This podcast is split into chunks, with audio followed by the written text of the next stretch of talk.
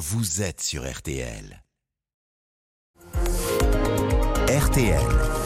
Les trois questions du petit matin. Gabriel Attal, le ministre de l'Éducation nationale, veut un électrochoc collectif contre le harcèlement scolaire. Il l'a dit hier soir lors d'une émission spéciale euh, sur M6. Mieux détecter le harcèlement, mieux associer les parents, renforcer les, les sanctions et mettre en place des cours d'empathie dès le primaire pour apprendre à mieux connaître l'autre.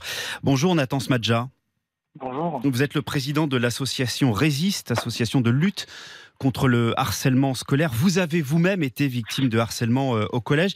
Il vaut mieux des sanctions légères plutôt que des sanctions graves qui arrivent trop tard. Voilà ce que dit Gabriel Attal. Est-ce que vous êtes d'accord avec lui et, et quelles pourraient être ces mesures légères? Alors, moi, je vais tout d'abord rappeler que on a besoin d'une réponse ferme face au harcèlement scolaire euh, et face au harceleur. On peut plus avoir des comment dire, on peut plus se fier et laisser des harceleurs dans une même classe euh, d'harceleurs, d'harcelés pardon, qui eux souffrent et qui eux euh, ont des enfin, peuvent avoir des conséquences euh, dramatiques sur leur vie. Hmm. Mais il y a une prise de conscience aujourd'hui, non? Bah, J'espère. En tout cas, euh, malheureusement, on a dû en avoir, on a dû arriver à plus de quatre drames cette année, quatre suicides d'enfants de, de moins de 15 ans pour pour enfin avoir une prise de conscience. J'espère qu'elle est réelle et qu'on n'attendra pas le prochain drame pour euh, encore une fois annoncer des mesures euh, qui ne seront pas effectives euh, rapidement. Nathan Smadja, je vous repose la question parce que euh, ça fait plusieurs fois que un gouvernement s'empare de cette question, qu'on annonce un plan contre le harcèlement. Il y avait eu aussi un plan avec euh, Najat Vallaud-Belkacem il y a une dizaine Mhm. d'années, un, un plan de lutte. Est-ce qu'enfin, cette fois, la question est prise au sérieux? Est-ce que les mesures sont solides et efficaces, selon vous? J'ai l'impression qu'on a un ministre de l'Éducation qui prend le sujet à bras le corps. Donc ça, c'est déjà une bonne chose, qui n'était pas forcément le cas de son prédécesseur. Après, moi, j'ai peur du, de la politique du chiffre, où typiquement sur le programme phare, on va arriver bientôt à 100% des établissements scolaires qui l'ont, mais moi, je veux qu'un programme phare fonctionne. J'ai pas envie qu'il soit dans les établissements sans qu'on ait des résultats derrière. Si on met en place des annonces, enfin, si on annonce euh, plein de dispositifs, mais que concrètement, sur le terrain, elles ne sont pas mises en place, pour moi, c'est un échec. Mm. Donc, on en attend beaucoup. Alors, parmi les mesures euh, annoncées hier soir, il y a la mise en Ouais. place d'un questionnaire d'auto-évaluation du, du harcèlement. À quoi pourrait ressembler ce questionnaire? Est-ce qu'il serait euh, anonyme? Et un élève harcelé en a-t-il toujours conscience? Vous-même, vous aviez euh, conscience d'être harcelé quand vous étiez au collège? Alors, j'ai pris conscience petit à petit que ma situation n'était pas normale. Euh, pour revenir au questionnaire d'auto-évaluation, moi, j'avais proposé il y a quelques mois euh, de prendre le dispositif qui existe dans l'application 3018, euh, où il y a un questionnaire pour savoir euh, si on est harcelé ou pas, et le rajouter dans Pronote dans l'école directe qui concerne les collégiens et les lycéens.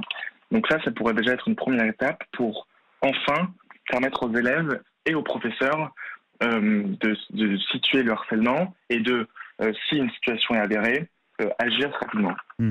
vous, vous avez subi quoi concrètement? Oh, bah, ça a commencé par des insultes, notamment sur euh, ma sexualité. Hmm. Donc j'ai beaucoup eu de PD. Après, on est allé jusqu'en bas de chez moi pour, euh, pour, euh, pour essayer de me tuer. Et euh, ça a fini par une agression sexuelle à la piscine. Donc euh, donc c'est très large, c'est très vaste. Et, euh, et on ne peut pas minimiser les conséquences que le harcèlement peut avoir sur le bien-être et la santé mentale des jeunes. Alors, pour prévenir le harcèlement euh, scolaire, Gabriel Attal propose de mettre en place des cours d'empathie euh, dès l'école primaire. Ça existe déjà aujourd'hui au, Danemark. Ce serait une bonne idée, ça, et ça pourrait euh, se bah. concrétiser comment? faut qu'on s'inspire de, de plusieurs stratégies et de plusieurs dispositifs mis en place par les pays du, du Nord. Après, moi, je suis pour des cours d'empathie, mais aussi, par exemple, de, la médiation. Il y a plusieurs associations qui proposent déjà un travail de médiation.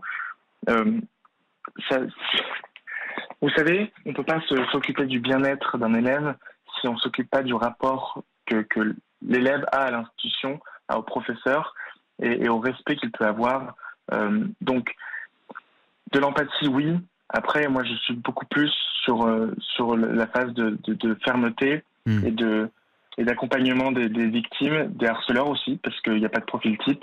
Notre enfant peut être harcelé, mais harceleur, et c'est important de le dire. Donc voilà, moi je suis pour qu'on tente des dispositifs. De toute façon, on ne peut plus se permettre de, de rejeter euh, quelques, quelques dispositifs, donc, euh, donc, euh, donc j'attends de voir. Vous attendez de voir. En tout cas, l'empathie, cette qualité qui a peut-être manqué à, vos, à vos harceleurs. sais pas si c'est une question d'empathie, Mm. parce que quand, quand on le répète, enfin, quand, quand ça devient répétitif, moi Mm. j'ai presque l'impression qu'il y a une forme de jouissance Mm. euh, parfois chez certains harceleurs de voir quelqu'un souffrir. Je sais pas si c'est une question d'empathie. Moi je sais juste qu'il faut qu'on accompagne les deux, les harceleurs et les, les harcelés. Merci beaucoup Nathan Smadja, président Merci de l'association euh, Résiste, association de lutte contre le harcèlement scolaire. Merci beaucoup, bonne journée. Merci.